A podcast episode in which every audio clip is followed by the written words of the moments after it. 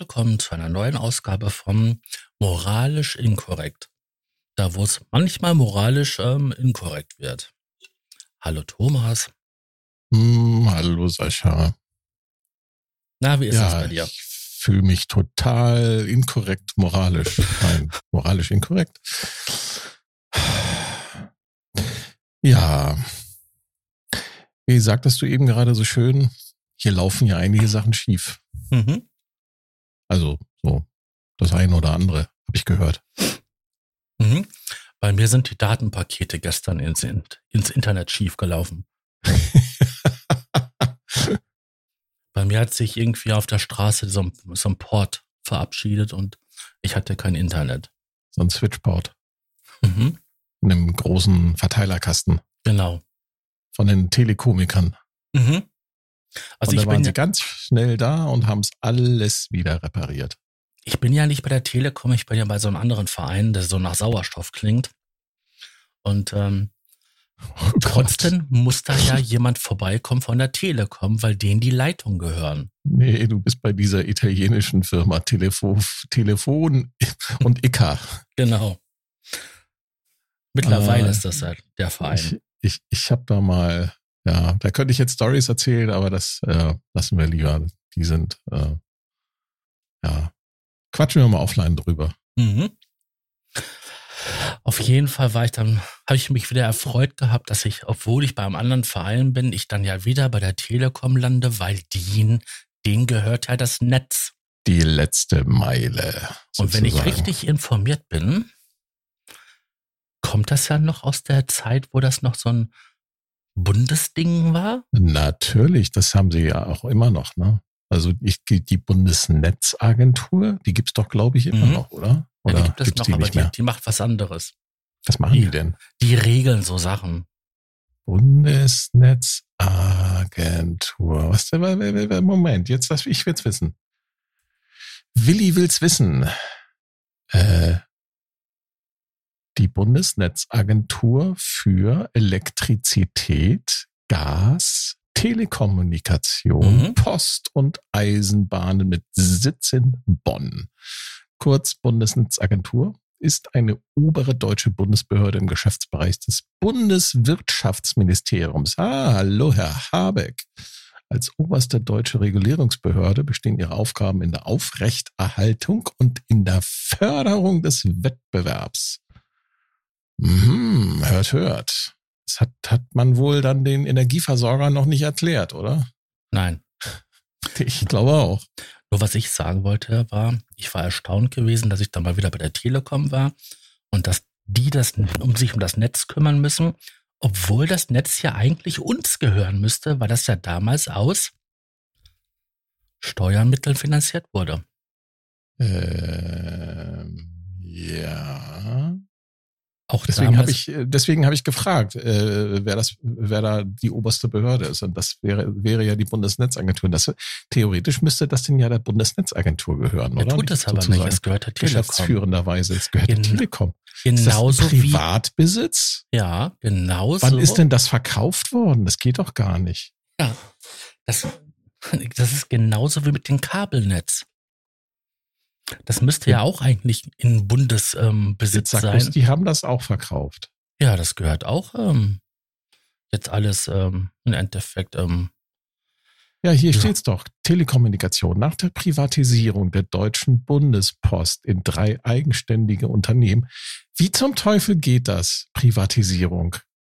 Wurde mit dem Telekommunikationsgesetz eine Behörde geschaffen, die die Regulierung der betroffenen Märkte zur Aufgabe hat. Wettbewerbern der ehemaligen Monopolisten soll damit Chancengleichheit eröffnet werden. Ja, da, das, ne, da kann man ja mal hier bei unserem, bei dem, bei diesem privaten Paketversender Hermes anrufen, die ja auch bundesweit aktiv sind und mal fragen, wie denn das so aussieht mit der, mit dem Monopolisten äh, DHL, Deutsche Bundespost. Ja, soweit ich gehört habe, querfinanziert die Deutsche Bundespost immer noch äh, über die Briefpost und übers Briefporto ihre Paketservices von der DHL. Mhm. Habe ich mal gehört. Weiß nicht, ob es stimmt. Wobei man ja sagen muss, Hermes ist ja äh, erstaunlich günstig im Vergleich zur DHL. Also Wenn die dann querfinanziert werden würden, könnten die ja günstiger sein. Sind es aber nicht. Äh, naja, überleg mal, ne, wo die Kohle hinfliegt, fließt, hinfliegt, wollte ich schon sagen. ja. Ah, Geld, Geld, Geld. Wir drucken Geld, Geld, Geld für die Welt, Welt, Welt. Ja. Das hat dich getriggert, ne? Äh, aber nochmal zurück zu deinem, zu, zu deinem äh, Scheiterhaufen an äh, Switch-Router. Mhm. Da ist also sozusagen die Deutsche Telekom angerückt, mhm. die anscheinend dann sozusagen auch diese Gerätschaften, die auf der Straße stehen, also diese Schaltkästen gekauft haben und dann? Ähm, hat der den Port ausgewechselt und ähm, dann ging das Internet. Ich habe das nämlich nur deswegen festgestellt, dass das Internet wieder geht, weil meine Fritzbox mir eine E-Mail geschickt hat, dass sie eine neue IP-Adresse hat. Und ähm, dann ungefähr eine halbe Stunde später habe ich dann halt äh, von meinem Netzbetreiber quasi, also wo ich der Vertragspartner bin, ähm, eine E-Mail, nein, eine SMS gekriegt, dass das Ticket geschlossen wurde. Eine E-Mail wäre komisch, wenn es Internet nicht geht.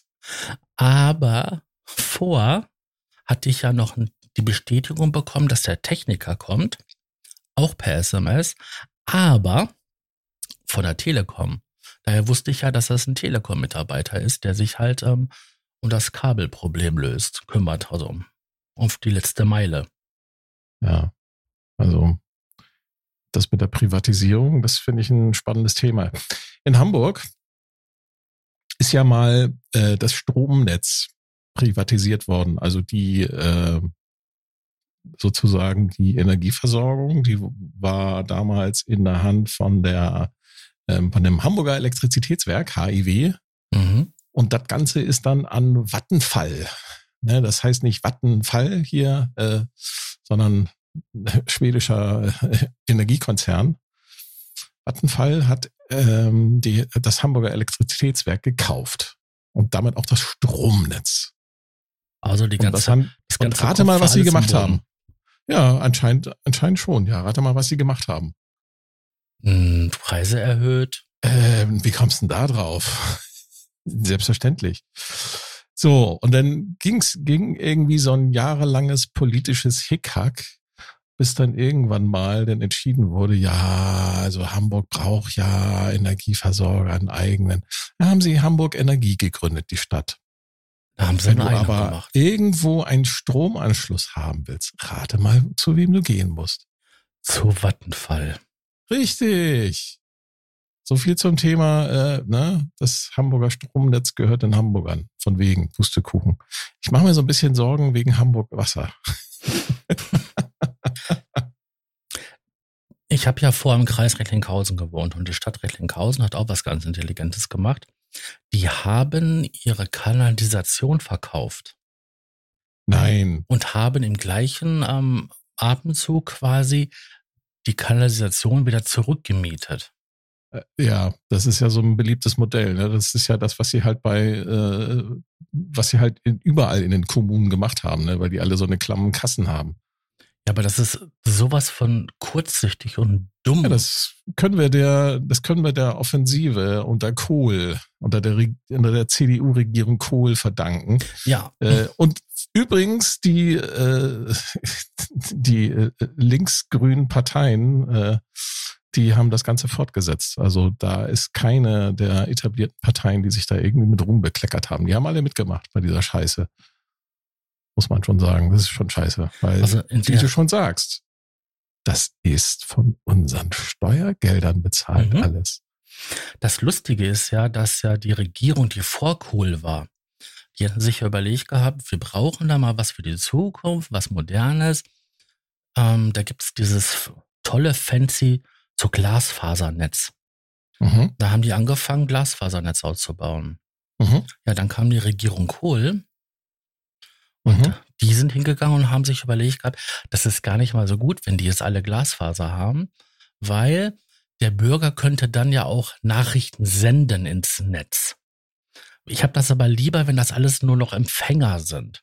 Dann haben mhm. sie das mhm. Koaxialkabel verlegt und haben dann damals den, diesen Ausbau von den Kabelfernsehen total nach oben Ja, geil. Ja, ich und weiß. deswegen haben wir dieses blöde Koaxialkabel quasi Ja. überall in Deutschland. Ich kann mich noch erinnern, wie sie bei uns in der Stadt überall die, die äh, Bürgersteige aufgegraben haben. Ja, ich mich auch noch. Hm? Da war ich aber ziemlich klein. Ähm, hätte man das anders entschieden, hätten wir schon seit Ewigkeiten ein funktionierendes Hochgeschwindigkeits-Glasfasernetz flächendeckend in Deutschland. Also, lass uns mal konstatieren, Sascha. Das heißt, Murks war nicht nur 2023, Mhm. Murks gab es auch schon in den 80ern. Richtig. Und zwar richtig heftig. Mhm. Was man so quasi Ende der 70er so vorangebracht hatte, eine gute Idee hatte, Ja, ähm, ist, so bei ist den anders. 80ern alles wieder, alles Ja. wieder abgeräumt. Und Ja, heute danke, beschweren Herr, sie sich. Danke, Herr Kohl. Ja. Und heute beschweren sie sich, ja. Aber weißt du, wer der, weißt du, wer, wer, der, wer die Ziehtochter von Herrn Kohl ist? Äh, Merkel, Ja. die wurde ja immer vorgestellt als ähm, Kohls kleine Tochter oder kleines Mädchen. Ja, Ja, Klos Mädchen. zumindest äh, sozusagen seine, äh, wie nennt man das? Wenn man, äh, ach, mein Gedächtnis, echt. Ist auch moralisch inkorrekt, dass ich mich nicht mal erinnern kann. Doch. nicht Vormund, wie heißt denn das? Äh, so ein Schützling halt. Ja, Ziehtochter. Nee, nee, ja, nicht Ziehtochter, da gibt's noch so einen anderen Begriff. Mentor. Men- Er war ihr Mentor, genau, so rum. Wobei ich mir nicht so sicher bin, ob nicht doch, ähm, es gibt ja das Gerücht, dass sie den äh, Stasi-Decknamen IM Erika hatte. Ich, oder ist das bewiesen? Ich weiß es gar nicht. Ähm, ich frage mich manchmal, wer denn da wirklich die, die Ziehtochter von wem war, ne? Ob da nicht auch der Kohl einfach manipuliert wurde. Das ist jetzt, ähm, oh, oh, das ist eine schwierige Frage. Äh, moralisch inkorrekt. Darf man gar nicht stellen, die Frage. Nein, das darfst du nicht stellen, nein. Ähm, wenn ich so an Kohl denke, dann denke ich halt immer an einen sehr großen, kräftigen Mann, der irgendwie so deftiges Essen gerne gegessen hat. Und was ich immer super sympathisch fand, das war ja, er kann kein Englisch. Das hat er ja auch Echt? zugegeben. Der konnte kein Englisch. Ja, Das nicht, wusste ich gar nicht nicht. so, dass er sich halt fließend damit jemand unterhalten Ich konnte. habe den, im, ich habe die Birne immer nur im Fernsehen gesehen und ich habe den Typen mein Leben lang, ich will nicht sagen gehasst, aber ich mochte ihn einfach ja, nicht. klar. fand die- den derartig Mhm. unsympathisch und dieses feiste Gesicht, dieses feiste Grinsen immer, was, was sich da so leicht da um seine Lippen gespielt hatte. Ich fand das immer sehr unangenehm, muss ich Mhm. sagen. Genau. Ich meine, so geht's mir auch. Ich bin ja. Meine gesamte Kindheit und Jugend erinnert sich ja nur an Kohl. Ja, Mein guter Mann, genauso. der war ja 16 Jahre ähm, da. Ja, und, genau. ähm, was ich nur so krass fand, das war gewesen, so die letzten Jahre, so, ne? Ähm, man hatte immer dieses Bild gehabt von diesem großen Mann. Der war ja Mhm. wirklich groß, Mhm. also körperlich groß. Und dann war das wirklich so ein, so ein gebrochener Mann nach seiner äh, schweren Erkrankung und auch den, ähm, ich glaube, Schlaganfall, den er hatte. Mhm. Und ähm, das war so, so krass gewesen, so zu sehen. Ja, er hat ja auch einige Schicksals Schicksalsschläge gehabt. Ich Mhm. glaube, seine, ich weiß nicht, ob seine, seine Kinder, äh, ein oder zwei von seinen Kindern haben sich umgebracht. Und seine Frau äh, litt unter, äh, unter, einer Lichtallergie. Sonne, unter einer Lichtallergie und die hat sich auch umgebracht. Mhm. Also das war schon ziemlich heftig. Ja, das, ähm, genau. Deswegen. Aber nichtsdestotrotz ist da, ähm, was so für heutige Infrastruktur und so weiter war, ist halt ziemlich viel schief gegangen während der Phase, wo er halt äh, Regierungsoberhaupt war. Ja, ja, Chef. Und, und äh, ich, ich glaube, dass, dass der, dass, äh, der ehemalige Hamburger Bürgermeister, der, der Olaf, Mhm. Ich, ich glaube, dass der auch ein Ziehsohn von Helmut Kohl gewesen ist, weil der konnte sich auch nicht erinnern, als er hier wegen, wegen der Warburg Bank hier befragt wurde. Und wegen Cum-Ex. das, das so. da, da hat der Scholz hat auch tatsächlich, so wie der Kohl, hat er gesagt, ich kann mich nicht erinnern. Nee, das, nö, das weiß Das, ich das muss bei Bundeskanzlern irgendwie so eine, so, so, vielleicht liegt das am Arbeitspensum, was meinst du? Dass sie vielleicht äh, da die, äh, ja, die Sieben-Tage-Woche nicht vertragen mit den äh, Zwölf-Stunden-Tagen? Sind halt schon ein bisschen mehr, ne? Also, ähm, Meinst du, dass die mehr als zwölf Stunden am Tag arbeiten? Ja, wenn er irgendwo Stress ist oder so, auf jeden Fall. Ähm, man muss sich ja nur anschauen, wie die Leute altern. Also während ihrer ähm, Zeit. Aber sag mal, wo wir schon bei so Verschwörungstheorien sind, bei selbst ausgedachten, mhm. ähm, war Kohl nicht auch Kanzler, als diese Geschichte mit Barschel äh, passiert ist? Ja, mit, mit Uwe Barschel dabei. War da nicht irgendwas? Und war da nicht auch irgendwie so ein Waffenschieber, so ein Waffenhändler mit drin verwickelt? Und so ein Privatdetektiv? Ja, also ich kann mich ganz dunkel nur dran erinnern, dass, ähm, boah. Ich, oder das war das nach, oder war das nach, äh, war das äh, noch vor Kohl, warte mal, die Barschel-Affäre. Spannend. Du musst dir vorstellen, ich war da ja wirklich noch klein gewesen, wo das alles passiert ist. Du bist auch mal gerade zwei Jahre jünger als ich. Ja, trotzdem zwei Jahre also, machen in den Barsch, ich, hab. Ich, ich bin ja fleißiger Wikipedia-Leser. Da ist ja immer, immer alles korrekt hier, ne? Alles moralisch korrekt auf Wikipedia. Da muss man sich gar, gar keine Sorgen machen, dass man da vielleicht mit falsch, mit Fake News versorgt nein, wird. Nein, nein, Deswegen auf keinen lese Fall. ich ja ganz gerne Wikipedia. Da sorgen ja ein ganzes Heer an Leuten dafür, mhm. dass immer die Wahrheit dort steht. Also, Barschel-Affäre ist eine Bezeichnung für einen politischen Skandal, der sich 1987 in Schleswig-Holstein ereignete. Da war ich 17. Ihren Namen erhielt die Affäre nach dem damaligen Ministerpräsidenten Schleswig-Holsteins Uwe Barschel. Fragwürdige Vorkommnisse im Wahlkampf vor der Landtagswahl in Schleswig-Holstein führten zum größten politischen Skandal in der Geschichte Schleswig-Holsteins, zu einem der größten in der Geschichte der Bundesrepublik Deutschland. Mhm. Ähm, da war ich zehn Jahre alt und habe mich überhaupt nicht dafür interessiert. Ich habe das immer nur mitgekriegt, wenn sich die alten Erwachsenen bei Geburtstagsfeiern darüber immer tierisch aufgeregt haben, wie beschissen Politik ist. Also, interessanterweise findet man hier auch immer wieder dieselben, äh, ich sag mal, Mainstream-Medien, ne, die hier irgendwie eine Rolle spielen. Also, ich lese mal vor, am 12. September 1987 berichtete, ich zitiere hier aus Wikipedia, 12. September 1987 berichtete das Nachrichtenmagazin Der Spiegel, dass aus dem Umfeld der Landesregierung versucht wurde, den Ruf Engholms mit unlauteren Mitteln massiv zu schädigen. Diese Beschreibungen seien von Rainer Pfeiffer ausgegangen, der in der Staatskanzlei als Medienbeobachter angestellt war. Bei der Wahl am 13. September verlor die CDU sechs Prozentpunkte, wodurch im Landtag ein Patt zwischen CDU, FDP, Regierung und Opposition entstand. Barschel gab am Ende einer mehrstündigen Pressekonferenz am 18. September sein Ehrenwort, dass die Vorwürfe gegen ihn und die CDU haltlos seien.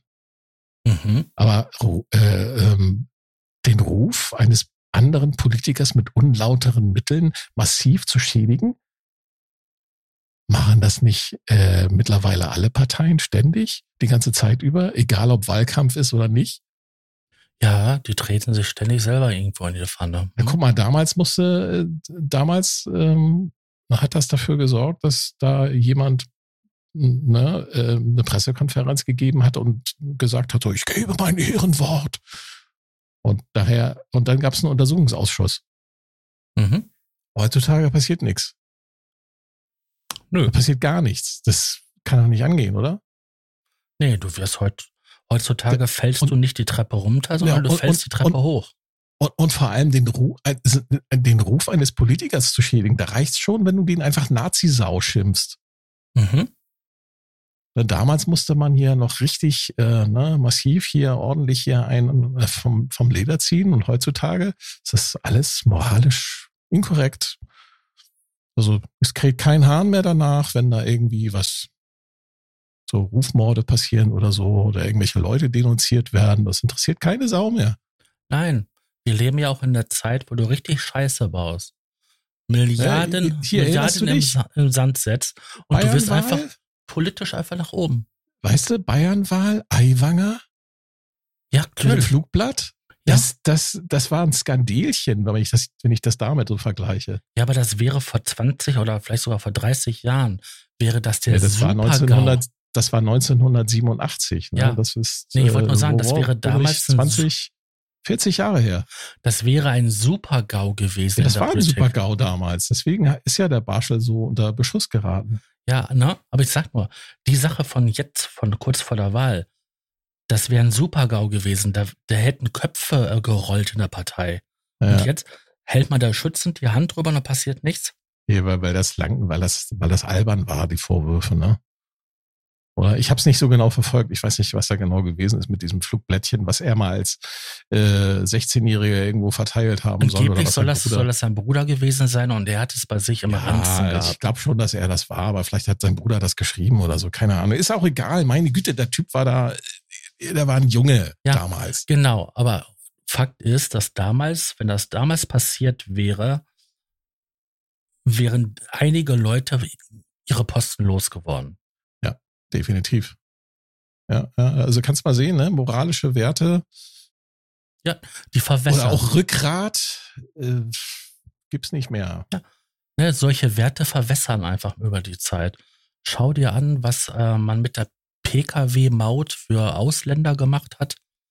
Ähm, da hat ja. man auch Milliarden im Sand gesetzt und richtig was passiert ist auch nichts. Ah, da schneidest du ein Thema an ne, zum Thema, was hier in diesem Land alles so schief läuft. Ne? Hast du das mitbekommen? LKW-Maut. Ja, du meinst. Ab 1.1.2024 verdoppelt die sich. Und gilt dann auch für LKWs ab 7,5 Tonnen. Ja, toll. Das heißt, alles, absolut alles wird teurer. Mhm. Und wir reden jetzt hier nicht über Kleinkram, ne? Das sind pro Kilometer statt 40 Cent auf einmal 80 Cent. Fast einen ganzen Euro. Ja. Das ist echt viel Geld. Das ist Abzocke. Weil, vor allen Dingen, weil man hätte es ja gerne anders, aber die Ware, die von A nach B transportiert wird, wird überwiegend mit einem LKW transportiert. Ja. Weil welche große Bahn Firma hat man ja kaputt die Bahn ja. hat man ja kaputt gemacht. Güterverkehr über die Bahn hat man, wird ja, wird ja immer weniger. Die Strecken werden geschlossen und so weiter. Ist klar, dass da viel auf die, auf LKWs verlegt wurde und da greifen sie jetzt die Kohle ab. Mhm. Ich meine, ich, ich bin ja gebürtig aus Datteln und die haben ja einen Kanal direkt vor der Tür. Und ähm, also der, so ein Knotenpunkt, darüber hatten wir ja schon mal gesprochen. Mhm. Und das Besondere an dieser Stelle ist ja, dass dort ja Ware über den Kanal transportiert wird. Das Einzige, was ich dort regelmäßig gesehen habe, war irgendwie Kohle. Kohle. Mhm. Kohle. Mhm. Großartig andere Sachen sind da nicht transportiert worden über die mhm. Wasserstraßen. Nachts habe ich gehört, wie äh, der Güterverkehr lief, aber auch nur zum Kraftwerk hin und da wurde die Kohle rangekarrt sonst hast du das großartig nichts mitgekriegt, was dort auf dem Schienennetz, was noch dort vorhanden war, lief. Mhm. Und welche große Firma hat überhaupt einen eigenen Bahnanschluss? Das sind ganz wenige Firmen in Deutschland. Ähm, kein Wunder, dass alles auf der Straße kommt. Und du bist da auch viel, viel flexibler mit. Wusstest du, dass ein, dass die Verkehrspolizei einen Anteil an den Mautgebühren bekommt? Nein, das wusste ich nicht. Mhm. Man hat ein polnischer Fuhrunternehmer hat dagegen geklagt. Mhm. 3,8 bis 6 Prozent an der Mautgebühr geht an die Verkehrspolizei. Das ist nicht wenig. Das ist nicht wenig. Aber wusstest so, du, dass die in, in den Niederlanden die Autobahnpolizei sich Porsche leistet? Äh, um die Raser zu greifen. Mhm. Ja, kann ich mir durchaus vorstellen. Die fahren Porsche Cabrio. Habe ich selber gesehen. Ja, ich meine, ich, du musst ja angucken, äh, womit, mit was die, äh, sozusagen die Gegner unterwegs sind. Die weißt du, warum mit, sie das machen? Die fahren mit einem Porsche Cabrio, auch bei, bei den dicksten Regen. Ja, da sitzen sie da voll vermummt drin, aber fahren mit einem Cabrio durch die Gegend. Nee, mhm. ähm, jetzt. Also sechs bis acht Prozent gehen an die Verkehrspolizei. Dann könnten sie sich in Deutschland auch sowas leisten. Mhm. Also 2000 und weiß ich gar nicht. Ich gucke gerade Toll Collect, das sind ja die Betreiber hier von dem LKW-Mautsystem. Äh, ich glaube, pro Jahr nehmen die ein Also bis jetzt dieses Jahr so um die 358 Millionen Euro. Wow. Hm, das ist schon nicht wenig. Das ist schon nicht wenig. So, und nächstes Jahr, also ab nächsten Jahr, kannst du davon ausgehen, dass sich das mal so eben verdoppelt. Minus die Verwaltungsgebühren. Minus die Verwaltungsgebühr und so weiter. Du, ne? Mhm. Man kennt das ja. Aber es ist echt viel Geld. Und wenn man sich dann überlegt, wie die Infrastruktur im Großen und Ganzen aussieht, wenn du hier die ähm, 45 Richtung ähm, Frankfurt fährst, äh, kannst du dir regelmäßig von der Autobahn runterfahren, weil die Brücken gesperrt sind. Mhm. Ich meine, die Sachen, die sind in den 60ern gebaut worden, für eine ganz andere Belastung, für einen ganz anderen Verkehr. Wie kann man das alles so straflässig vernachlässigen? Ja. Die ganzen. Rheinbrücken, die sind alle Ich sowas weiß, von marode. Das, das passiert, wenn man das Geld, was eigentlich für die Brückenerneuerung vorgesehen war und für diverse andere Infrastrukturprojekte einfach nicht in die Infrastrukturprojekte steckt, sondern umleitet, um damit irgendwelche anderen Geschichten Genau. zu finanzieren. Ich darf nur mal kurz erinnern, was hat, was, was hat der, unser, äh, unser äh, Grökatz, größter Kanzler aller Zeiten, Herr Scholz, äh, was hat er äh, letztes Jahr angekündigt? Ein Sondervermögen mhm, für die Bundeswehr. mhm, 100 Milliarden, einfach mal so. genau. Einfach so. Kannst du dich noch an diese Diskussion erinnern? Also, wie gesagt, ich kann das nur als Kind, das habe ich so am Rande mitgekriegt, wie die damals so ganz tief in die Rentenkasse gegriffen haben, Ja, weil da ja. so ein Riesenvermögen war.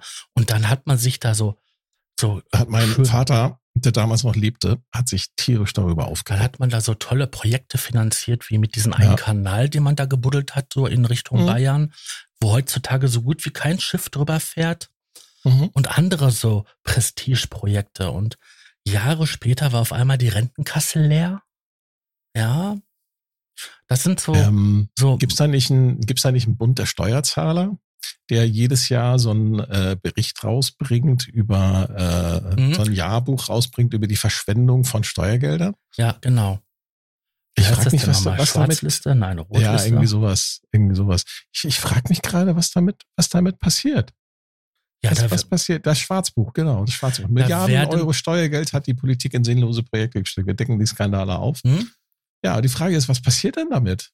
Was, was passiert mit diesem Schwarzbuch? Wird das, werden, werden da so wie, wenn, wenn du jetzt ähm, beim Finanzamt halt keine Einkommensteuererklärung einreichst und deine Einkommensteuer zahlst, ne, dann wirst du ja irgendwann früher oder später kriegst du dann auch mal Besuch vom Finanzamt.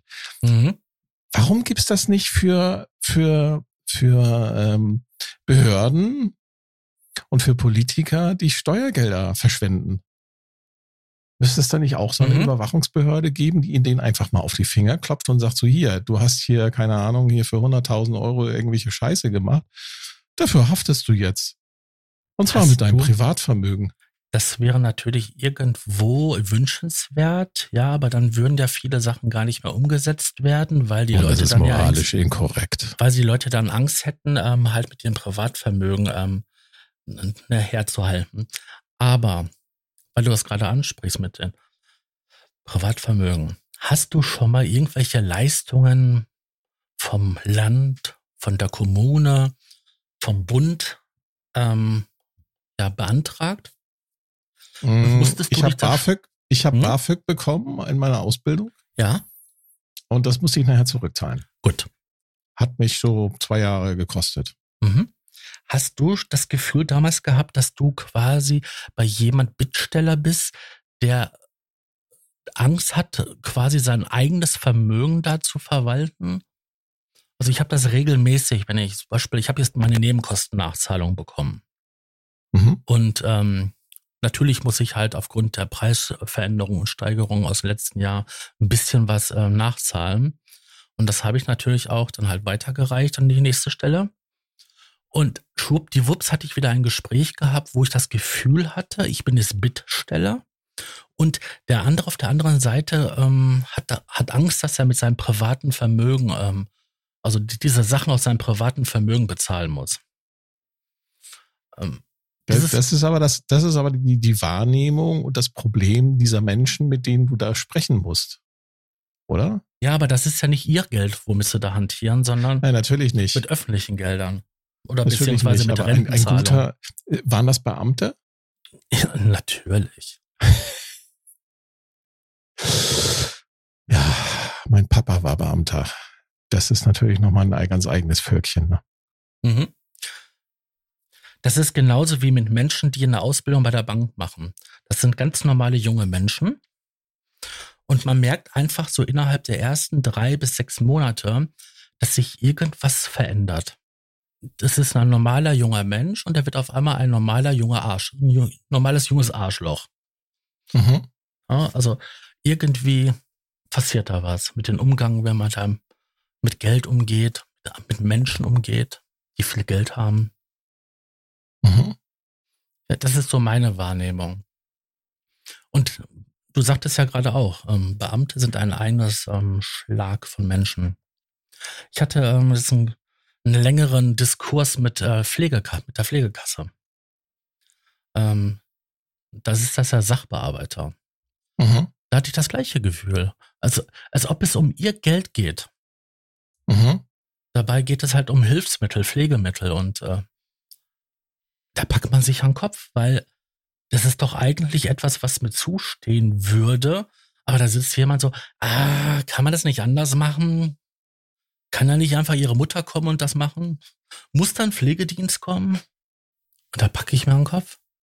Ja, da ist die, das ist, ähm, weiß nicht, das ist, steckt da irgendwie immer noch ganz tief drinne, ne? Diese, diese Mentalität von äh, nicht ihr, äh, wir hier, ihr da. Mhm. Genau. Und, äh, die, aber das eigentliche, dass sie Bedienstete sind im Dienst des Volkes und dass sie für uns da sein sollen und eigentlich sie die Bittsteller sein müssten, nämlich wie kann ich dir helfen? Mhm. Das haben viele nicht verstanden. Sondern sie halten sich dann für was Besseres. Übrigens, im Jahr 2022 waren etwa 11 Prozent, 11 Prozent aller Erwerbstätigen in Deutschland Beamte. Nur mal so nebenbei als Zahl. Stopp. 11 Prozent aller Erwerbstätigen. Ja. 11 Wow. Prozent, das ist fucking viel. Mhm. Dabei, ich kenne gar nicht so viele äh, Be Beamte. Ich glaube, ich habe einfach den falschen Freundeskreis oder Bekanntenkreis. Bei mir sind das zum größten Teils alles Malocher. So, das heißt, ähm, wenn man mal auf statista.com, ne, das ist das äh, Bundesamt für Statistik, also offizielle Zahlen, wenn man sich da mal äh, an, äh, ein bisschen umschaut, so ähm, im Jahr 2022 waren in Deutschland durchschnittlich rund 45,46 Millionen Menschen erwerbstätig. Mhm. Ja, Das ist also dazu, ungefähr zählen, die dazu, Hälfte. zählen, dazu zählen auch Beamte. So, nimm mal davon 11 Prozent. Da bist du bei ungefähr 4,5 Millionen Beamte. Mhm. Ja, 4,5, 4,6. Ja, 4,6 Millionen Beamte. Wahnsinn. Und wenn du mal überlegst, das ist die gleiche Anzahl wie Menschen, die ähm, erwerbslos sind. Das heißt, das muss man sich mal auf der Zunge zergehen lassen. Wenn du die jetzt von den 45 Millionen abziehst, ne, dann Mhm. bist du bei rund 40 Millionen. Genau. Wir sind hier mittlerweile in diesem Land 83,3 Millionen Esser. Ja. Ne? Mhm. Menschen, die Hunger haben, versorgt werden wollen. Noch nicht mal die Hälfte davon halten gerade hier diesen gesamten Laden am Laufen. Ja, genau. Du musst aber dazu sagen, das sind alles halt ähm, Leute, die zu jung sind zum Arbeiten oder Leute, die schon zu alt sind zu Ja, arbeiten. Ja, Aber das ist die oder Hälfte. krank, oder krank Mhm. sind, aber das ist mehr als mehr als die Mehr Hälfte. als die Hälfte, genau. Ja, und dann stellen sich da irgendwelche Politiker hin und schimpfen auf die, weil die möglicherweise unzufrieden sind mit dem letzten Wahlergebnis. Damit kommen wir wieder zu den Sachen, die äh, in letzter Zeit nicht so gut gelaufen sind. Na, nämlich zu den Wahlen. Ich glaube, unsere Politiker würden sich gerne ein anderes Volk aussuchen. Versuchen sie ja auch mal ganz massiv. Oh, das, das, das ist aber jetzt böse, ne? Aber mir kommt das so vor. Ne, wenn, wenn die da übers Wahlergebnis schimpfen, ne, die Leute sind, sind, sind gemein, die wählen ja die böse AfD, wie kann denn das sein? Und ja, weil sie mit eurer Scheißpolitik unzufrieden sind, deswegen wählen sie die AfD, ihr, ihr du Volltrottel. Ich habe mich gestern mit meiner Putzfrau unterhalten. Meine Putzfrau ist ähm, eine ganz normale Hausfrau, die als Verkäuferin arbeiten geht und gleichzeitig noch bei einer Firma den Putzjob macht. Mhm. Ähm, weil sie auch ein teures Hobby hat. Mhm. Also, Hast schon erzählt, Pferde. Genau, Pferd. Ähm, dieser, da hatten wir uns dann auch drüber unterhalten, über die letzte Wahl in Bayern und in Hessen.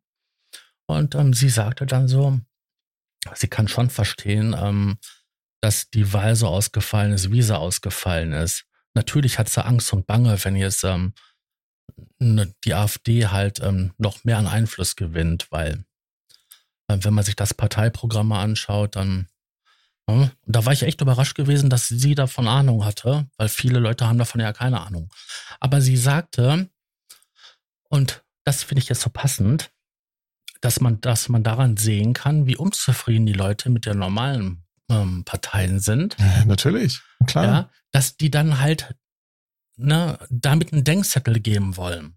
Nur, sagt sie auch, und das denke ich persönlich auch, wird diese Partei das auf keinen Fall besser machen. Natürlich nicht. Das sind ehemalige CDU-Leute und, und keine Ahnung, wo, die, wo der Rest herkommt, aus welchen Löchern. Äh, die machen selbstverständlich keine, keine bessere Politik, Nein, sobald sie an der Macht sind. Mhm. Also das, da sollen die Leute sich mal keine Illusion machen. Ich, Aber ich habe heute ein was auf Facebook gelesen, das fand ich echt gut. Pass auf, das ist ein Gänsefüßchen gesetzt. Jetzt können wir herausfinden, was wir anstelle unserer Großeltern getan hätten. Da muss man ein kleines bisschen drüber nachdenken, aber wenn man es wenn man's herausgefunden hat, um was es da geht, ist das echt klasse. Hm, verstehe ich nicht. Hm. Erklär mal. Meine Mutter hatte zum Beispiel mal ihre Großeltern immer gefragt gehabt, wie konntet ihr das zulassen, dass das passierte? Das Dritte Reich. Mhm. Ja, ja, muss, muss ja? ich ja nochmal die letzten drei Jahre angucken, dann weiß man, wie sowas passiert. Geht Richtig. ganz schnell. Zack. Genau. Alle machen mit. Und jetzt kommt so die Frage, das steht da, ne? Jetzt können wir herausfinden, was wir anstelle unserer Großeltern getan hätten. Mhm. Wir sind genau in diesem Punkt. Wir sind an ja, dem Punkt kurz vor der Machtergreifung. 33. Die ist schon da die Machtergreifung. Die ist doch schon da. Ja, die ist auf dem, auf dem perfekten Weg dazu. Mhm. Nee, die ist doch schon da. Jetzt, äh, äh, du glaubst, dass die, dass die Rechten äh, äh, mit Hakenkreuz hier aufmarschieren? Nein, das nicht, aber. nein, nein, nein, das machen die nicht. Nein, nein, nein. Dafür sind sie ähm, viel zu Dafür schlau. Dafür sind sie viel zu schlau. Mhm. Das machen die nicht. Ich meine, es sind ja immer noch die gewisse ähm, mh, Organe noch am Funktionieren, Staatsschutz und so weiter. Die funktionieren natürlich jetzt noch. Ja, natürlich. Aber das wäre natürlich. Die sind zwar auf einem Auge blind, aber mhm. ist egal. Ne? Richtig.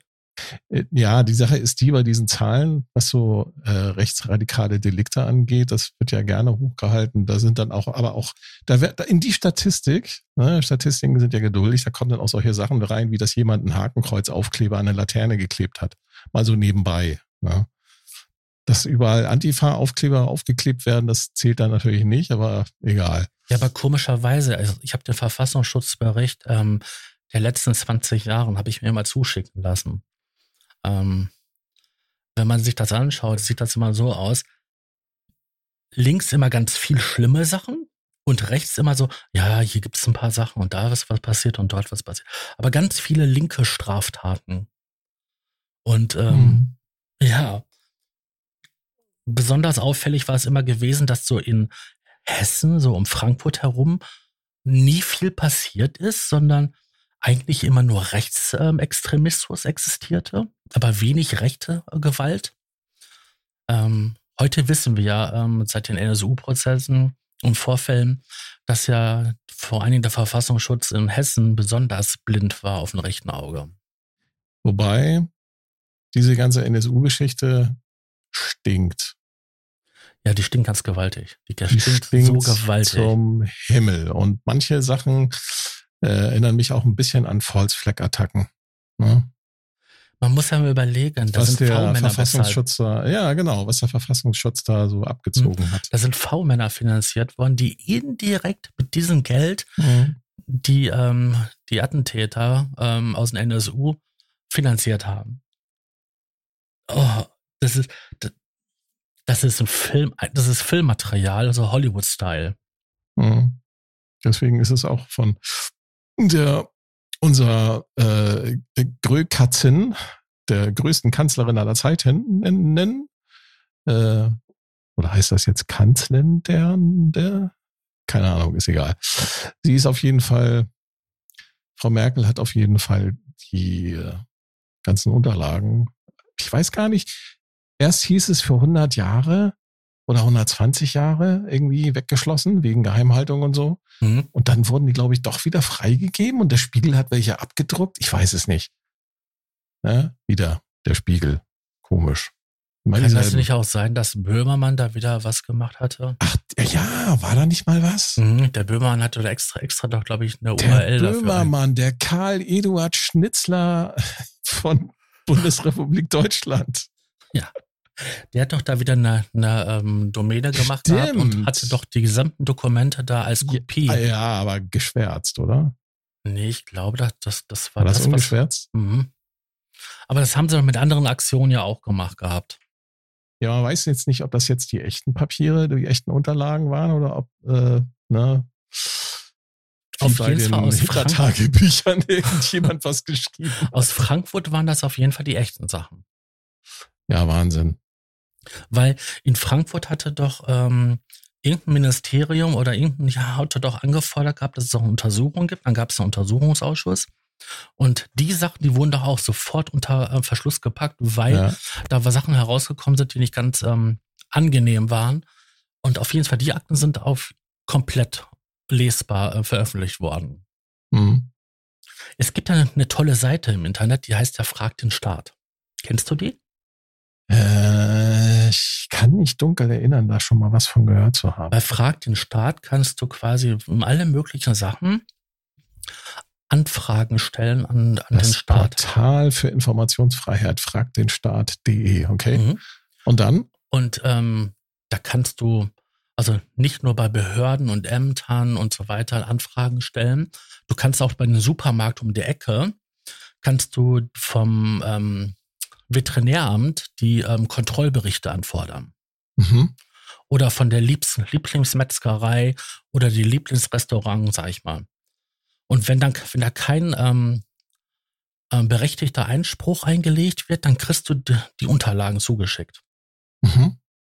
Und du kannst den Sach diese Sachen kannst du aber auch über Frag den Staat anderen wieder zur Verfügung stellen. Und ähm, ich finde das sehr sinnvoll, weil du natürlich auch an Behörden irgendwelche Berichte bei Bauvorhaben, ähm, die Unterlagen und so weiter alles anfordern kannst. Und da habe ich auch mal ähm, das gemacht gehabt, weil das war damals in dieser Sendung mit den Böhmermann, wo sie darüber berichtet haben, über diese Sache da aus Frankfurt, ähm, tauchte das auch auf, dass man das halt darüber anfordern kann. Und dass das möglichst viele machen sollten, damit halt ähm, möglichst viel davon in Umlauf ist. Und ähm, da habe ich dann mal halt bei meinen Lieblingsrestaurants, wo ich auch gerne hingegangen bin, ähm, die frische Theken, die Wagen bei den ähm, Lebensmittelläden, wo ich bin, wo ich gerne einkaufe, ähm, mal angefordert. Und da gab es tatsächlich welche, die sich auch erst weigern wollten, dass ich die Unterlagen kriege. Aber die Interesse ist natürlich halt höher. die öffentliche Interesse, ähm, dass ich das die Sachen trotzdem gekriegt habe. Und Mhm. da kannst du dann sehen, zum Beispiel, die bescheißen, weil die Waage halt nicht immer stimmt. Ähm, ne, also zu- zum, zu deren Gunsten, nicht, nicht zum Gunsten des Kunden. Oder die Temperatur ist halt nicht in Ordnung. Was eigentlich fast immer so bemängelt wurde, das waren halt die hygienischen Zustände bei der, bei der Pfandflaschenrückgabe. Ich meine, wenn du da mal bist, das riechst du selber, dass das nicht in Ordnung sein kann. Ähm, und solche Sachen. Also meistenteils waren das immer so, so kleinere Delikte, ne? Aber ich habe auch schon, dass man tiefgefrorene Ratten im ähm, Gefrierschrank gefunden hatte. Lecker. Und das war beim Asiaten, wo ich gerne essen gehe. Lecker. Wer weiß, ob das nicht die, äh, die albanische Mafia dort hinterlegt hat als Warnhinweis. Wenn ihr nicht eure Schutzgeldzahlungen leistet, mhm. kriegt ihr noch mehr von diesen Ratten. Genau. Aber diese Seite kann man gut nutzen, um halt Informationen von Ämter, Behörden und so weiter zu bekommen. Okay. Äh, was war das eigentlich mit dem Böhmermann und dem äh, und dem Erdogan? Was ist denn da passiert? Ich habe das irgendwie nur so am Rande mitbekommen und da hat sich sogar dann irgendwie der, die, die der Bundespräsident eingeschaltet oder was war da? Mhm. Oder Bundesaußenministerium? Ich weiß gar nicht. Okay. Der Böhmermann hatte ein Gedicht gemacht gehabt. Ein Schmähgedicht auf ein Erdogan. Auf das habe ich mitbekommen. Mhm. Ähm, das war zu der Zeitpunkt gewesen, wo halt ähm, Erdogan halt angefangen hatte, so diese ganze äh, Freiheits- und Demokratiebewegung stark einzuschränken. Mhm. Und ähm, dann hat er ein Gedicht gemacht gehabt und unter anderem diese Siege- und äh, Penetrationsmetapher eingebaut. Mhm. Ja. Und deswegen hat halt ähm, Erdogan den Böhmermann wegen Majestätsbeleidigung angezeigt. Und das Interessante war gewesen, es gab bis vor kurzem im deutschen Recht noch diesen Paragraphen, dass man halt eine Majestät beleidigen kann. Und ähm, ja, da, da gab es tatsächlich einen Prozess. Mhm. Ja, und soweit ich das mitbekommen habe, hat er sogar vor Gericht äh, verloren dabei, ne? Ja, er musste stellenweise ähm, Sachen aus dem Gedicht zitieren. Ja, und ich kann mich erinnern, dass da einige, äh, einige Presseleute tatsächlich hämisch hämisch über ihn dann auch geschrieben haben. Ne? So von wegen so, ja, hier, hm, große Klappe und dann hier äh, nach dem Bundespräsidenten rufen, wenn es ernst wird. Ich, hatten sie ihn, wollten die Türken ihn nicht sogar auf der Todesliste setzen? Irgendwas war da. Das, also es war ich bin mir sicher. Ich bin ganz, mir sicher. Ganz, ganz heftig. Irgendwas ganz Heftiges war da auf jeden Fall. Ja. Warum er jetzt den Grimme-Preis dafür bekommen hat, weiß ich nicht. Kennst du noch die Sendung Klimbim? Ja, mit Ingrid Steger. Genau. Jeder mochte sie. Da hat man damals auch schon so ziemlich viel nackte Haut gesehen und so. Und Boah, relativ. Aus, ne? aus heutiger Sicht würde ich sagen, das war damals schon extrem progressiv. Ja. Und dann kam auf einmal ganz viele nackte Brüste im Fernsehen. Man hat in jedem Werbespot auf einmal ja. nackte Brüste gesehen. An jeder Werbetafel waren nackte Brüste. Boah, ich sagte die Seifenwerbung von Fahr. Wenn du so 16 Jahre alt bist. Ja, ganz, ganz schlimm. Ganz, ganz schlimm. Na, also, ich weiß, ich, ich, ich kenne die, ich habe diese Erfahrung auch gemacht. Und dann auf einmal war das alles weg gewesen. Und heute beschweren sie sich, dass die Jugend total übersexualisiert ist. Ähm, ich muss sagen, ich fand das damals schon relativ heftig, was man so bei Klimbim äh, mitgekriegt hat. Und das war öffentlich-rechtlicher. Ich muss gestehen, dass ich Klimbim nie geguckt habe. Ja, ich habe es ja auch nicht geguckt, was ja vor meiner Zeit war, irgendwie, ne? Sondern ich kenne das ja nur, was, ich, was man halt so an Wiederholungen so mal gesehen hat oder halt in der Mediathek. Ich weiß nur, was es halt in der Werbung gab, ne? Und das war halt, ja, also so viel nackte Haut war da nicht, ne? Ab und zu halt, wie gesagt, gab's halt so Duschgel äh, oder ja doch, Dusch, Duschgel, Badegel, Werbung und da hat man dann mal äh, ein paar nackte Brüste gesehen. Aber das war schon so, ich sag mal so, das Highlight der Woche. Die Werbung lief nur einmal die Woche oder so, keine Ahnung. Ja, aber das war damals so. Und wenn du dann überlegst, was ist denn hier 50 Shades of Grey? Ey, was ist das Buch verkauft worden, ne? Wir hatten vor ein paar Folgen mal das Thema äh, Frühsexualisierung. Mhm. Da haben wir, glaube ich, einen ziemlich bösen Kommentar gekriegt definitiv, das. Definitiv, mhm. Das war auf YouTube und ähm, das war so ein, ich weiß nicht, was, was für, was für ein um, ähm, Mensch Keine das Ahnung, war. ist mir auch egal. Es war auf jeden Fall ein sehr böser Kommentar und Aber wir sollten uns erklären, was, was wir damit meinen mit Frühsexualisierung. Ja, genau. Und ich, ich finde, die Menschen, die sowas fragen, was das sein soll, ähm, ich glaube, denen ist nicht mehr zu helfen, oder? Nein. M -m. Also es ist ja so, wir Menschen äh, werden geboren und man hat relativ schnell herausgefunden, vor allen Dingen als, als männlich geborener Mensch, dass du da unten was zwischen den Beinen hast und dass das lustig ist, wenn man daran mal sieht. Also ich habe das nicht gelernt. Äh, du, ich, hallo, du bist gerade so frisch auf der Welt, so, ne? Und äh, du, äh, ne, das ist so. Und ich weiß nicht, wie oft ich das gehört Das ist so. Ich weiß nicht, wie oft ich die Geschichte gehört habe. Dann bin, sind meine Eltern mich am Wickeln und dann ging halt ein lustiger Strahl und ähm, die haben sich da huhu, und dann habe ich mich als Kind kaputt gelacht als Baby. Ja. Ähm, du entdeckst relativ schnell, dass da halt ein Zipfel ist und ähm, dass das lustig ist.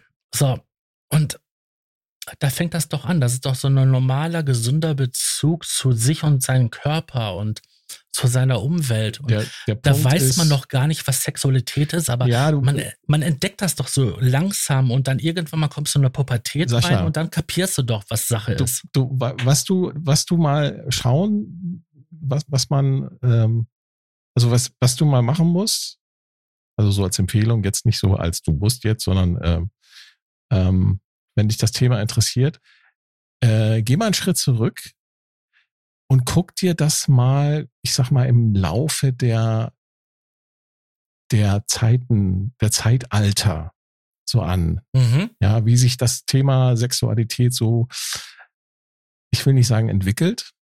Das würde unterstellen, dass das früher ähm, total schlecht war oder so, sondern es ist halt äh, zu anderen Zeiten halt anders mit dem Thema umgegangen Richtig. worden. Genau. Ja, wie die Menschen vor, ich sag mal vor 400 Jahren äh, mit Sexualität umgegangen sind, keine Ahnung, weiß ich nicht, weiß keiner von uns. Wir waren alle nicht da. Mhm.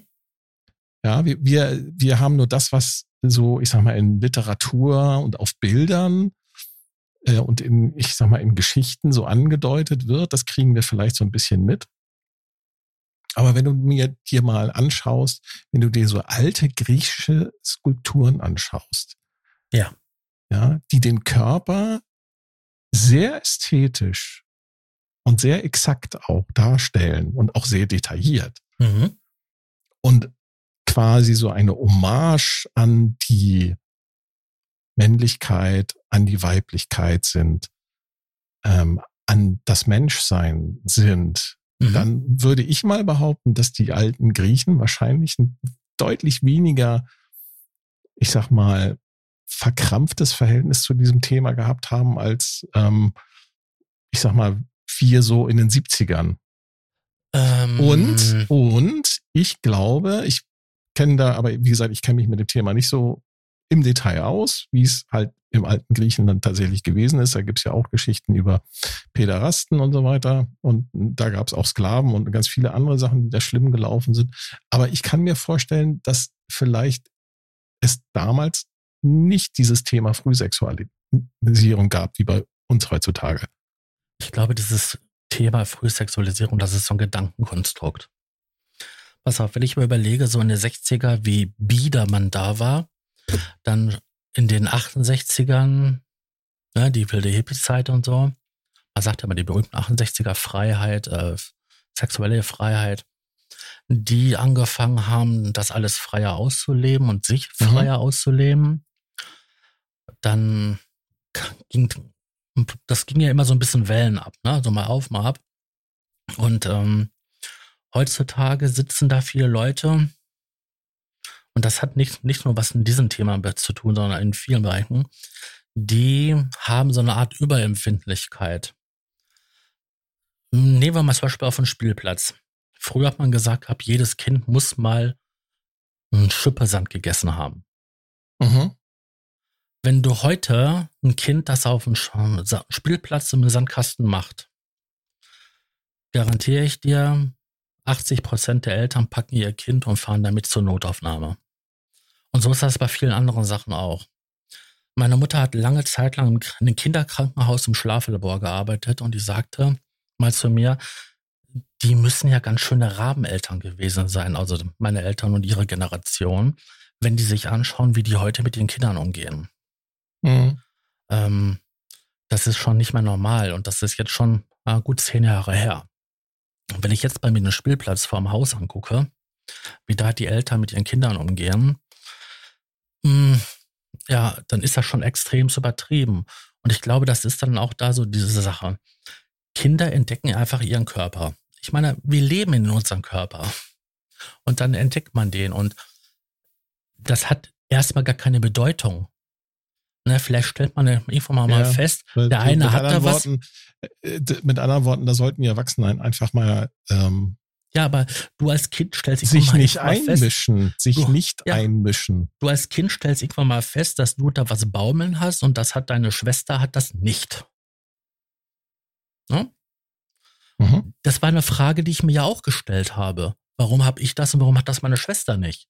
Wir sahen ja sonst identisch aus, körperlich.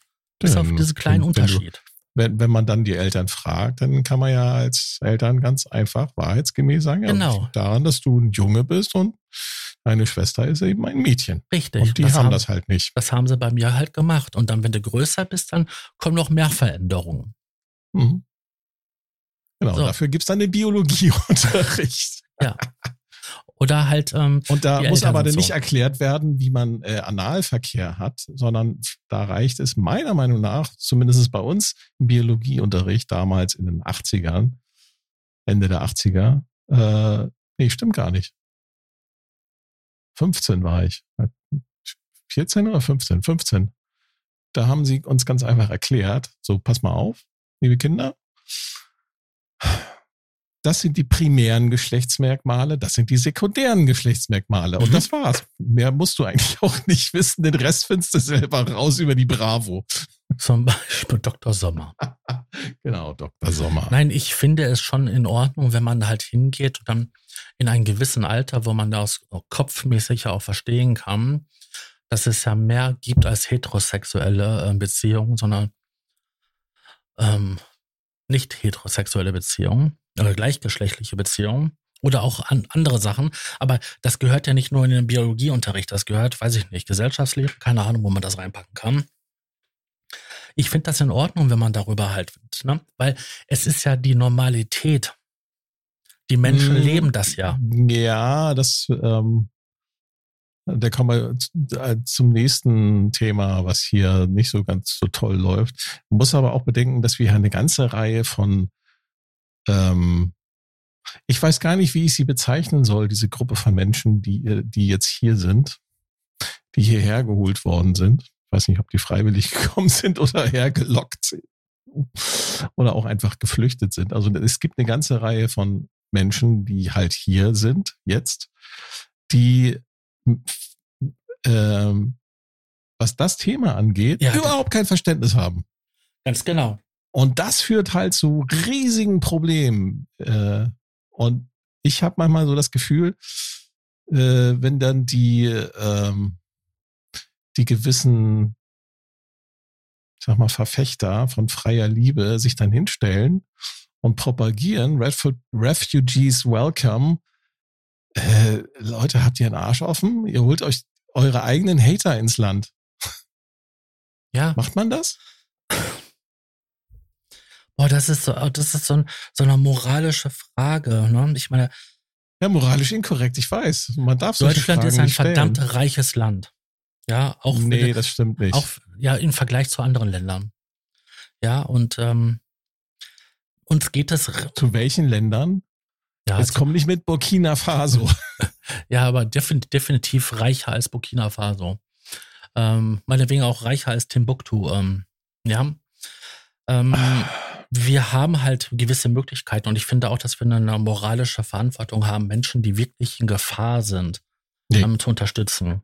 Natürlich, ich, ich, ich wäre ja auch froh, wenn man mich dann unterstützt, wenn ich hier in Gefahr ja, bin. Aber ich finde, man sollte darüber nicht seine eigene Bevölkerung vergessen. Das ist, das ist die andere Seite, ne? Das ist die andere Seite. Ich glaube, das ist, ähm, weil man halt diese, die Schuld des Dritten Reiches in sich hat, muss man das besonders gut heute machen. Ich meine, was hast du mit den Verbrechen, die damals passiert sind, zu tun und was habe ich damit zu tun? Das ist die Generation meiner Großeltern. Noch nicht mal die Generation meiner Eltern hat das mitgekriegt. Also dieses, die, das, was wir hier ansprechen, das ist so vielschichtig ja. und hat so viele äh, Facetten.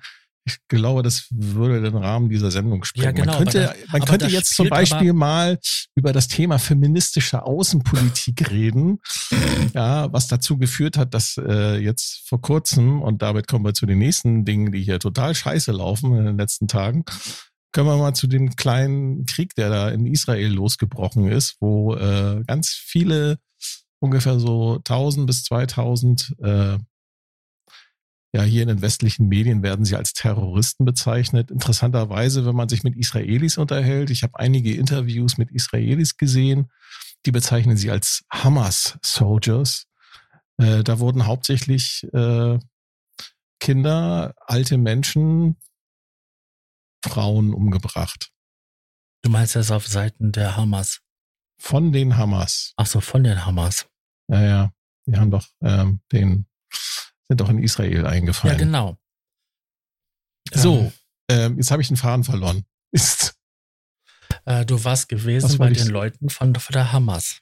Ja, und davor haben wir geredet, genau, dass es ein vielschichtiges Problem ist. Und jetzt soll mir doch mal jemand, der die diese feministische Außenpolitik vertritt. Äh, warum höre ich von der feministischen Außenpolitikministerin, äh, nee, von der feministischen Außenministerin, warum höre ich nichts von ihr bezüglich dieser Thematik? Also gar nichts. Weil doch ähm, gewisse Kann Leute in der CDU und CSU doch schon gesagt habe, Israel hat unsere volle ähm, Solidarität. Du meinst, die Außenministerin darf sich nicht mehr äußern? Nee, vielleicht weil, weil, die, weil die CDU, CSU schon gesagt hat, dass wir für Israel sind? Ja, genau, weil sie schon gesagt haben und jetzt hat sich die Sache erledigt, weil ähm, ja. ich finde das furchtbar, was da passiert ist, wirklich. Ich finde das so schlimm auf beiden Seiten, weißt du? auf Seiten der Leute im Gazastreifen und auf Seiten Absolut. Der, ich ich kenne ich ich habe ähm, ich habe Arbeitskollegen gehabt, die die stammen aus Palästina. Das äh, sind super nette, ganz liebe Menschen, die da leben. Und ähm, Israelis habe ich jetzt noch keine kennengelernt, aber äh, so persönlich. Aber ich kann mir vorstellen, dass die genauso super lieb und nett sind. Mhm. Und ähm, ich habe, wie gesagt, ich habe ein paar Interviews gesehen mit, mit, mit Israelis, die äh, in den alternativen Medien interviewt wurden, wie so die Lage da aktuell ist. Und da waren einige Israelis darunter, die halt Fragen gestellt haben. Ne? Also, weil alles so wie das da abgelaufen ist, ähm, das war moralisch inkorrekt. Das war, das stinkt. Ne, warum hat das fünf Stunden gedauert, bevor Isra die israelische Armee zurückgeschossen hat? Fünf ja. Stunden. Und das, das in einem Gebiet, wo jeder Quadratzentimeter mit Kameras bestückt ist. Wie kann das sein? Ja, und vor allen Dingen, was ich mich ja auch gefragt habe, ist, wie kann das sein, dass wo so viele Soldaten eigentlich sind ja. an den Grenzen, dass die da so einmarschieren konnten. Also einen der, der Hamas-Soldaten, der gefangen genommen wurde, der soll gesagt haben, laut Aussage der, ähm, der Israelin, einer der Hamas-Soldaten soll gesagt haben, dass sie keine Gegen Gegenwehr hatten, als sie da einmarschiert sind. Ja, du musst dir vorstellen, sind ja nicht nur einmarschiert. Das musst du dir mal reinziehen. Wie kann das sein? Die sind ja mit Motorrädern ja auch gefahren. Ich ja, meine, aber wie geht das? Wie, wie, wie kann das sein, dass die Grenzen einfach offen waren und die einfach da durchfahren konnten? Das weiß die ich haben nicht. normalerweise automatische äh, Maschinengewehre da installiert überall. Und die sind da einfach durchmarschiert und die waren total erstaunt, dass sie da einfach so reingekommen sind. Und als erstes sind sie zu so, einer, zu so einem Party-Event gefahren und haben da 260 Leute um den, über den Haufen geschossen. Ja, ein Goa-Festival. Ja. Mhm. Ich kann mir gut vorstellen, dass das orchestriert ist, um Pass auf. da einen Krieg vom Zaun zu brechen. Kennst du dich? Haben die, weil, die, der, weil die, die israelische Regierung ja seit Monaten Proteste hat im eigenen Land. Genau. Das ist, das ist dieser typische 9-11-Move, ähm, ähm, den es ja schon öfters mal gegeben hat Richtig. und die in Verschwörungs. Verschwörungskreisen sehr gerne ähm, Ja, aber es ist genau dieselbe auf. Handschrift. Ja, das ich sieht so weiß. eins zu eins aus. Pass auf, Ne? wir haben ähm, das Buch der Bücher im, im christlichen Religionsbereich. Äh, da gibt es ein Kapitel, das heißt Armageddon. Mhm. Das handelt ja vom Untergang ähm, der Erde. mhm. Und weißt du, dass was, was dort ein entscheidender Teil ist? Das ist Äh, der- Jerusalem? Ja, das ist ein Krieg dort, wo sich drei Weltreligionen dort bekriegen. Das ist der Islam, das ist der, das Judentum und das ist das Christentum. Ich meine, gewisse Orte in Israel sind ja für drei Weltreligionen sehr wichtig. Mhm. Ne? Tempelberg und noch ein paar andere Stellen. Und ähm, das hat so einen faden Beigeschmack davon, wenn sich da schon mal zwei große Weltreligionen am Bekloppen sind. Ähm, wenn man so die gesamte Lage auf der Welt sich anschaut und wir haben so einen leichten Rechtsruck überall, ähm, überall kriselt es und so. Ich will ja jetzt nicht hier irgendwie schwarz malen oder so, aber ich habe irgendwie das Gefühl, das nimmt kein gutes Ende. Und hier läuft was Komisches ab. Das hat kein gutes Ende. Und Ja, vor, vor allen Dingen, allem, du musst dir das mal reinziehen. Viele von den Leuten, die hier sind, die hier erst vor kurzem angekommen sind, die finden das bestimmt nicht witzig, wenn eine Bundesregierung äh, sich mit äh, Israel solidarisch zeigt. nee, das tun viele, die halt ähm, aus islamisch geprägten Ländern kommen, finden das gar nicht gut. Ähm, ich kenne einige Leute, die halt sehr is, ähm, israelisch feindlich ähm, eingestellt Mhm. sind. Also es geht da nicht, nicht nur um das Ja, aber das Judentum. triggert doch, das triggert doch dann auch nochmal zusätzlich Leute. es geht ja nicht nur um das Hast du- Judentum, sondern es geht auch wirklich um den Staat Israel. Ne? Ja, na klar. Hast du das mitbekommen, was die EU von sich gegeben hat? Warte mal, ich muss das mal raussuchen. Das ist wichtig. Ähm, bezüglich der, der finanziellen Unterstützung der, der Hamas. Ja, klar, hm, das habe ich auch mitgekriegt. Ähm, Wie viele Millionen das sind. wo war denn das? War das bei Epoch Times? Das ist ja auch, äh, das sind doch auch andere Organisationen, die da wirklich ordentlich ähm, Geld da gelassen haben. Ich meine, ich kann es ja verstehen, weil so wie die, wie die Israel stellenweise mit, mit den Gazastreifen umgeht und mit der Bevölkerung dort, ähm, wie die behandelt werden, kann man das ja irgendwo nachvollziehen, dass da, dass da ständig Konflikte sind. Und solange die nicht in der Lage sind, sich vernünftig an einen Tisch zu setzen und das äh, geregelt zu kriegen, wird man da keine Ruhe reinkriegen.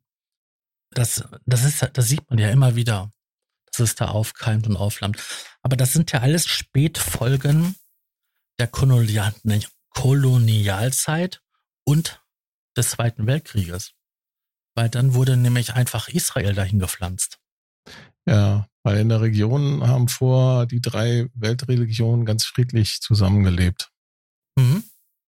Ganz, ganz friedlich. Ich habe da, ich habe mal irgendwo eine Dokumentation darüber gesehen.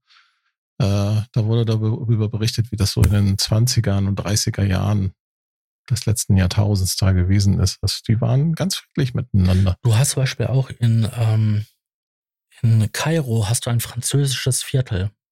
Mhm. Da haben Christen und äh, Moslems eine lange Zeit sehr friedlich nebeneinander gelebt und haben, Ja, genau. haben sich gegenseitig halt ähm, respektiert und geehrt, so dass dann eine richtig tolle Kultur entstanden ist, ähm, mit einem eigenen Baustil, der so eine Symbiose war aus, aus Orient und ähm, Weißt du, wenn ich das so höre, ähm, wir haben, wir haben mal in, einem ganz anderen Rahmen haben wir mal über das Thema, ähm, glaube ich, Realitäten gesprochen. mhm. Ja.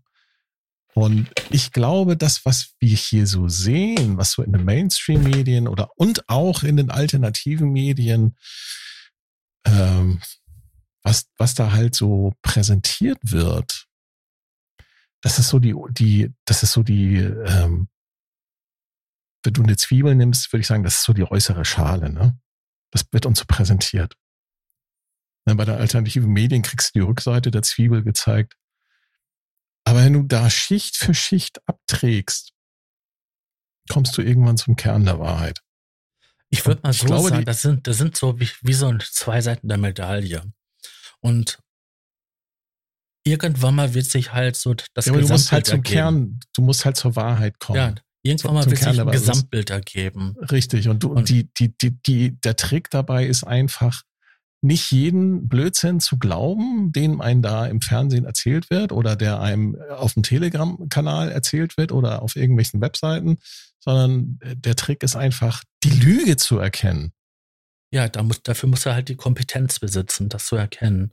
Und dafür brauchst du eigentlich viel, weil du musst viel wissen aus der Vergangenheit und was aktuell passiert, damit du halt sowas erkennen Richtig. kannst. Und das Deswegen können die jungen Leute, sind viele junge Leute, also nicht meisten, aber äh, oder ich, ich sag mal so, nicht alle, aber viele junge Menschen nicht in der Lage, sich dem äh, dieser Beeinflussung durch die Medien zu entziehen, weil sie gar keine, äh, weil ihnen einfach ähm, das Wissen fehlt ne? und die, auch die, einfach die Erfahrung. Mhm. Und auf die, auf die Eltern wird ja sowieso nicht gehört, weil ja, ähm, weil ja überall bis in den kleinsten Lebensbereich hinein ähm, vom System Spaltung betrieben wird. Ne? Jung gegen alt, Reiche gegen Arme, ja. Infizierte, Infizierte, nein.